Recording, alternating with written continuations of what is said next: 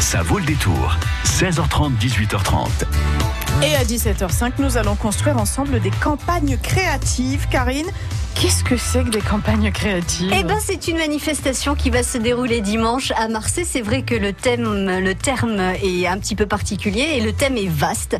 C'est ce que propose donc Terre d'accueil, une journée Terre d'accueil. Il est question d'environnement avec notre invité, plus particulièrement d'arbres. C'est Alain Perçu qui est avec nous en cette fin d'après-midi. Jusqu'à 18h30, ça vaut le détour. Bonjour Alain.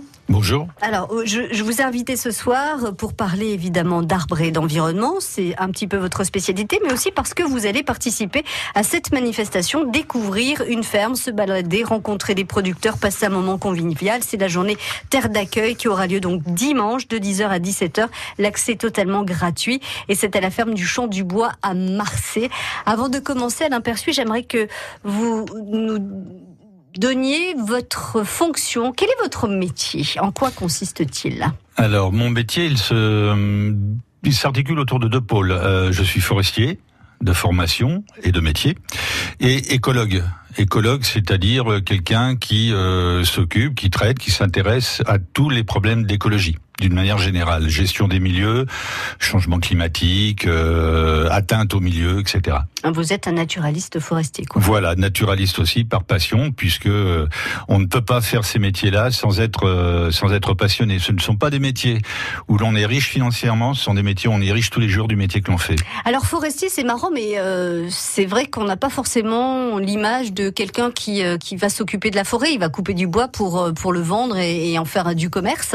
c'est vraiment ça ou, ou c'est fait intelligemment, notamment en France Oui, alors euh, il y a des gros problèmes en ce moment à propos des, des forêts. Euh, je vais donner une conférence à Besançon tout début octobre à la demande du principal syndicat des personnels forestiers, l'Office national des forêts, qui manifeste dans plusieurs grandes villes, qui organise des marches le long des routes nationales pour rejoindre euh, la forêt de Troncet qui est très symbolique dans le monde forestier, tout simplement parce que euh, l'industrialisation de la sylviculture, la façon dont on gère les forêts, euh, commence à inquiéter énormément et donc y compris dans le monde professionnel.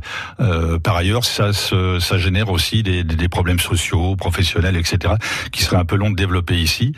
Mais bien sûr, il y a des endroits où tout se passe très bien. Il y a des forestiers qui connaissent parfaitement leur métier. Il y a des forestiers qui sont en même temps un petit peu écologiques écologue. Et à mon avis, on ne peut pas s'occuper de forêt si on n'est pas en même temps écologue. C'est pas possible.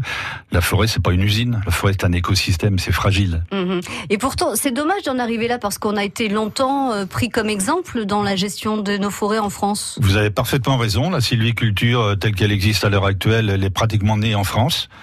Euh, les tout premiers, euh, les tout premiers débuts de cette sylviculture, euh, ça remonte même à, à Colbert. Hein, c'est pas, c'est pas nouveau.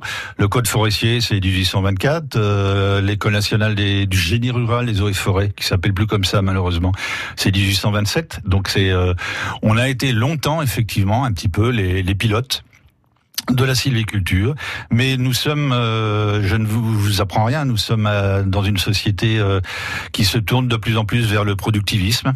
Et en matière de forêt, eh bien voilà, ça pose des problèmes. Le bois énergie notamment.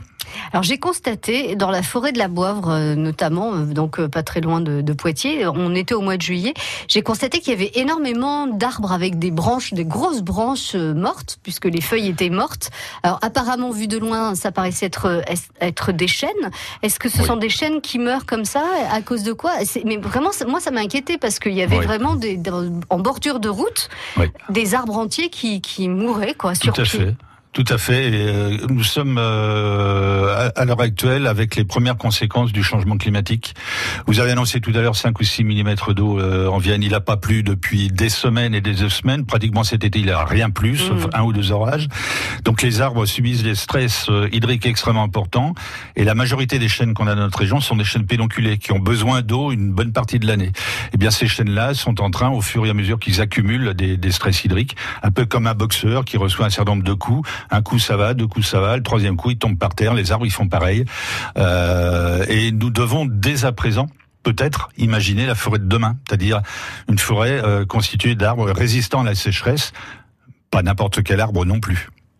C'est-à-dire bah, C'est-à-dire que pour répondre à ça, vous avez des gens qui sont prêts à faire tout et n'importe quoi, c'est-à-dire à planter des eucalyptus en France. Mhm. L'eucalyptus est une bombe incendiaire.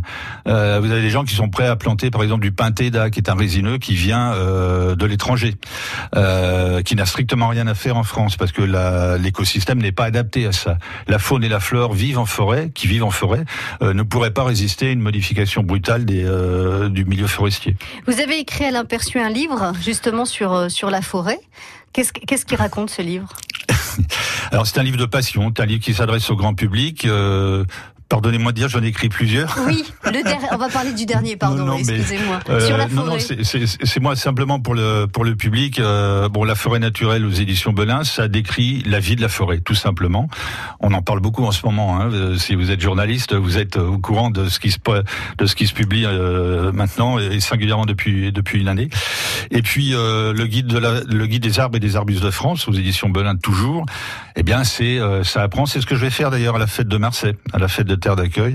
Comment reconnaît-on les arbres? Quel est le rôle écologique des arbres?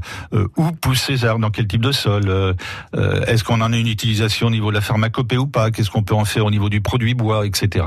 Très bien. Vous avez envie de plonger dans ce livre signé Alain Perçu bah, Ça tombe bien, il vous l'offre aujourd'hui sur France Bleu Poitou, à condition de nous dire quel était le premier métier d'Alain Perçu. Est-ce qu'il était forestier ou est-ce qu'il était marin-pêcheur?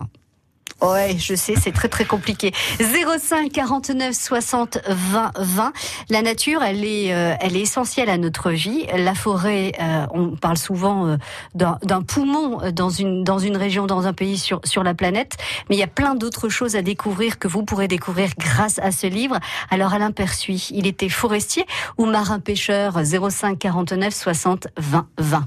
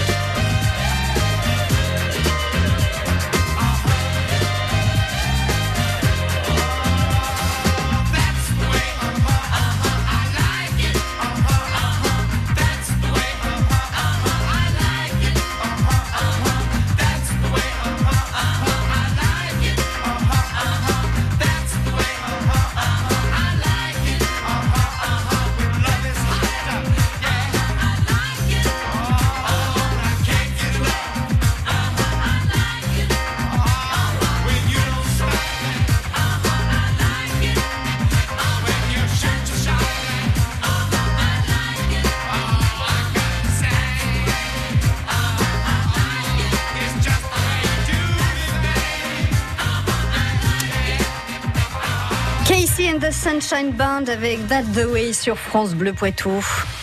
Bressuire, l'île Jourdain, la Motte Saint-Héret, Béruges, France Bleu Poitou, en Vienne et Deux-Sèvres, 106.4. Et nous sommes même à Sèvres-en-Saumon où nous écoute Françoise. Bonjour Françoise. Bonjour. Françoise, je vous présente Alain Persuis. Alain, Françoise. Bonjour Françoise. Bonjour. Françoise, vous vous intéressez aux arbres? Euh, oui, beaucoup nature et les animaux aussi. Et je m'inquiète, euh, j'ai 58 ans et je m'inquiète quand même fort pour euh, les futures générations. Oui. vous, vous avez des arbres dans votre jardin? Vous avez un jardin avec euh, certains Oui. arbres? Et, et vous avez constaté, vous aussi, que les arbres, ces dernières années, souffraient de ce manque d'eau? Euh, cette année surtout, oui. J'ai un abricotier qui a des branches effectivement qui sont mortes. Alors là, c'est- jamais bon signe, Alain. C'est ce que Non, c'est jamais bon euh, signe, ouais. surtout que les abricotiers sont des arbres relativement fragiles. euh, qui, qui, qui poussent lentement, qui donnent des fruits, mais au bout d'un certain nombre d'années. Et effectivement, sont euh, comme les cerisiers d'ailleurs. Hein. Moi, j'avais des cerisiers dans mon jardin, ils sont morts. Euh, qu'on- ils avaient 80 ans. hein. Qu'est- Qu'est-ce qu'on peut faire justement pour éviter ça? Comment Françoise peut faire pour éviter que son Euh, abricotier ne meure l'année prochaine? Bah, il y aura peut-être pas grand-chose à faire, sinon peut-être euh, le soulager de ses branches mortes et puis euh, que- veiller à une alimentation plus ou moins régulière en eau, si, si, si on a les moyens de le faire. Ouais. Euh, après, ça va être de toutes les façons l'obligation de choisir des variétés résistant à la sécheresse de plus en plus. Donc, il faut bien savoir quel type de sol euh, on a dans son jardin. Mmh. Euh, il y aura de moins en moins la possibilité de planter, euh, même si on aime bien euh, ces arbres-là, telle ou telle euh, essence. Il faudra choisir autre chose. Mm. Euh, ça commence aussi à poser un problème aux arboriculteurs, hein, aux des gens qui vivent euh, qui vivent des arbres fruitiers. Bah Oui, oui. parce qu'il faut, il a fallu beaucoup, beaucoup arroser cette année. Voilà. Et bon, bah, j'ai laissé tomber un peu le jardin Mm. pour euh, justement pour préserver les arbres un petit peu et euh, parce que je trouve qu'on on use beaucoup d'eau et c'est pas bon non plus. Donc il y a un cercle vicieux qui se fait euh, dans la nature. Absolument. Vous avez raison. Le problème de l'eau. euh, Enfin bon, moi je suis administrateur de, de Vienne Nature, hein, qui travaille sur la nature dans le département de la Vienne, avec toutes les autres associations qui s'occupent pêcheurs, comme comme d'autres euh, Promet en Poitou, en Nouvelle-Aquitaine, etc. On s'inquiète beaucoup de la ressource en eau, notamment en Poitou-Charentes où les sols sont souvent calcaires et donc l'eau euh, très très vite à travers les sols, rejoint rapidement les nappes phréatiques dans lesquelles on est en train de puiser beaucoup trop Oui. pour l'agriculture. Et euh, dans quelques années, euh, ça sera pas seulement les arbres. Je pense que malheureusement, il y aura peut-être aussi des problèmes, pardon de, de casser le moral de tout le monde, mais pour l'alimentation en eau potable, ça, ça va se poser aussi. Mais vous avez bien fait de, de privilégier vos arbres, en tout cas, pour essayer de les sauver. Et Françoise, merci d'avoir euh, participé à, à- à cette émission. Vous, vous allez, alors, je vais vous demander un tout petit peu de patience avant de recevoir le livre d'Alain Persuis. La- la- L'encre est pas tout à fait sèche. Il y a un retirage. L'encre est pas tout à fait sèche, mais vous allez, euh, vous allez recevoir votre lot. Il n'y a pas de souci.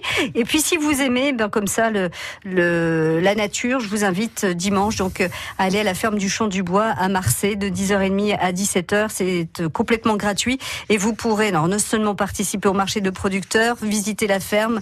Euh, il y a énormément d'animations sur place et notamment euh, Alain Persuis qui fera une animation sur la haie. On va en parler tout de suite. Merci beaucoup Françoise. De rien. À très bientôt. Au revoir. Merci, au revoir. Alors justement, Alain Persuis, cette haie, moi, ça m'a beaucoup fait rire parce que euh, il y a quelques années, on payait les, euh, les éleveurs, les agriculteurs pour arracher la haie. Euh, Aujourd'hui, on les paye pour replanter des haies. Alors, à quoi ça sert une haie? Bah, écoutez, ça me rappelle des vieux souvenirs quand j'ai fait des, j'ai fait des études agricoles et forestières. Quand j'ai fait mes études agricoles, ça remonte à quelques années, deux ou trois à peine. Oui, hein, deux, trois ans sûr, à peine. Voilà. Euh, on a le ministère de l'Agriculture a subventionné le lycée où je faisais mes études pour arracher des haies. Euh, trois ans après, lorsque je suis sorti avec mon diplôme de technicien agricole, le ministère de l'Agriculture a subventionné le lycée pour euh, replanter des haies. Le problème, c'est qu'on on rase des haies parfois pluricentenaires pour planter des jeunes haies dont la reprise est aléatoire à cause du changement climatique Bien sûr, et du manque d'eau. Les haies compensatoires à la, à la ligne LGV euh, Tour Bordeaux, euh, une bonne partie ont crevé. Il n'y a pas de suivi, ça n'a pas été arrosé, donc c'est un petit peu catastrophique. Mhm. Euh, on replante des haies sur terrain plat au lieu de replanter des haies sur talus, qui sont beaucoup plus intéressantes sur le plan écologique. Euh, et je pense qu'une partie du monde agricole n'a toujours pas compris que la haie est son meilleur allié. La haie, ça aide euh, l'eau à, s'infiltrer dans le sol. Ça ralentit les vents, donc ça limite le dessèchement des sols, donc c'est intéressant pour les cultures. Ça abrite des auxiliaires gratuits euh, qui sont euh, qui n'ont aucune incidence néfaste sur l'environnement, contrairement aux pesticides. la haie, ça stocke du carbone. Et un agriculteur, s'il est équipé de lamier, il peut, il peut y avoir une coopérative d'utilisation de matériel en commun, ce qu'on appelle une CUMA. Euh, ils achètent ensemble un lamier parce que c'est quoi plus cher. Le lamier, c'est un, euh, ça sert à tailler les haies, si vous voulez, ou, les arbres. Elles sont des euh, des scies circulaires, oui. montées les, les, les unes en enfilade, quoi. Et donc ça coupe très proprement. Alors que les épareuses qu'on voit encore utiliser dans les campagnes, ça broie, ça éclate, ça déchiquette les branches, ça fait un travail épouvantable. Mhm. Bon, ils se regroupent pour faire ça et ils peuvent avoir du bois de chauffage. Donc la haie a aussi un intérêt économique. C'est ce que promet, c'est ce que promeut promet en, euh, en Nouvelle-Aquitaine. Euh, mais je vais vous donner deux anecdotes très rapides. Euh, pour vous donner un petit peu une idée de la situation à l'heure actuelle. À Marigny-Chemereau, il y a un remembrement suite à la LGV euh, tour. Euh, bon, donc il y a des cahiers des charges. il y a une haie centenaire. J'ai été la voir, j'ai été l'expertiser. Euh, les chaînes ont 200 ans, sont des chaînes tétards absolument magnifiques. Euh, eh bien, dans le remembrement, il est prévu de détruire cette haie L'ADREAL, la direction département, régionale pardon, de, l'environnement, n'était pas d'accord, a fait des observations. Euh, les associations locales, dont Vienne Nature, ont fait des observations. Et les agriculteurs ont dit, bah, de toute façon, nous, si on, si on classe cette haie, euh, on ira avec des tronçonneuses. Voilà, donc c'est un petit peu embêtant quand même. Et puis, euh, Vienne Nature a été obligée d'aller au tribunal euh, dernièrement sur une haie qui vient d'être détruite alors qu'elle était classée en espace boisé classé sur le territoire de la commune de Romagne. Elle a été détruite par un agriculteur. On est obligé d'aller au tribunal, ce qui nous fait pas plaisir du tout. Mmh, mmh. Mais ça, ça révèle, si vous voulez, un état d'esprit. Alors bien sûr, on replante des haies, mais on va replanter un kilomètre de haies pendant qu'on en détruit 10 kilomètres. Mmh. C'est ça le problème. Et là encore, il faut, faut euh, faire attention aux essences que l'on plante dans nos haies. Alors on parle des, des agriculteurs sur des grandes parcelles, mais on peut aussi euh, intervenir dans nos jardins. On plante des haies et euh, là aussi on peut faire mm, très bien ou on peut faire très mal. Exactement, vous soulignez un point important. Effectivement, euh, c'est, on n'en est pas là non plus pour désigner les agriculteurs comme étant les grands coupables de tout. Ben hein. chacun est responsable aussi de ça dans son jardin, dans les lotissements, dans les communes, dans les villages, etc. Les élus aussi peuvent avoir une responsabilité. Bah, c'est au lieu de planter du, du cyprès euh, ou du Camiciparis ou du Tuya, qui de toute façon vont mourir dans quelques années à cause de la sécheresse, autant planter des essences euh, dites champêtres, du cornouiller sanguin, du cornouiller mâle, euh, du nerprin, du noisetier, voilà, du troène, troène sauvage, qui non seulement vont mieux résister à la sécheresse, mais vont pouvoir nourrir aussi tous les oiseaux. la vie faune souffre aussi en ce Oui, mais on va vous répondre, Alain, c'est que l'hiver, bah, tout ça, ça perd ses feuilles et que du coup, on n'est pas caché du voisin. Alors, sauf que le nerprin ne perd pas ses feuilles, ça feuilles permanentes. Si on met un petit peu de housse, si le terrain le permet, pourquoi pas, ça perd pas ses feuilles non plus. Et du charme planté serré, ce qu'on appelle la charmille, euh, même quand les feuilles sont tombées en hiver, ça protège quand même. Oui. En tout cas, le bois, nous, euh, le bois fait. Euh, voilà, nous on appelle, si vous voulez, le, le tuya, le cyprès ou le camiciparis, on appelle ça du béton végétal. Mais parce qu'en dessous, plus rien ne pousse. Il n'y a plus rien de vivant. Voilà, c'est clair. Vous restez avec nous. On va euh, un petit peu évoquer quand même euh, cette journée terre d'accueil dimanche de 10h à 17h30 à Marseille. Euh, c'est gratuit et vous pourrez rencontrer Alain Persuis. France Bleu Matinale spéciale avec le nouvel entraîneur des Chamois Niortais. Bonjour, c'est Patrice Lair. Ses débuts réussis à Niort, ses ambitions pour le club, sa découverte de la région. Patrice Lair se confie sans langue de bois. C'est demain de 7h à 9h sur France 5.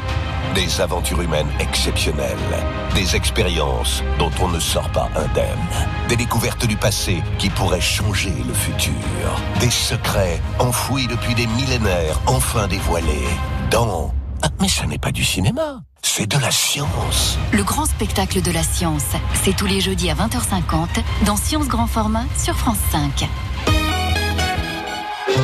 La Caisse d'épargne Aquitaine Poitou-Charentes vient d'obtenir le niveau le plus élevé en matière de responsabilité sociétale et environnementale. Elle devient ainsi la première banque coopérative régionale à atteindre cette performance. Venez découvrir ses engagements d'utilité, de proximité et ses valeurs humaines sur le site www.caisse-épargne-apc.fr. Jusqu'à 18h30, ça vaut le détour. Alain Persuit, notre invité naturaliste forestier ce soir, euh, vous invite à venir vous balader et à regarder les arbres de Noé, justement de Noé, alors euh, de Noé, H-A-I-E-S. Euh, une balade avec vous, Alain, pour découvrir donc à quoi servent les arbres dans cette haie et puis ce qu'on peut faire aussi pour améliorer les choses parce qu'on a tous un petit rôle à jouer. On a tous un rôle à jouer.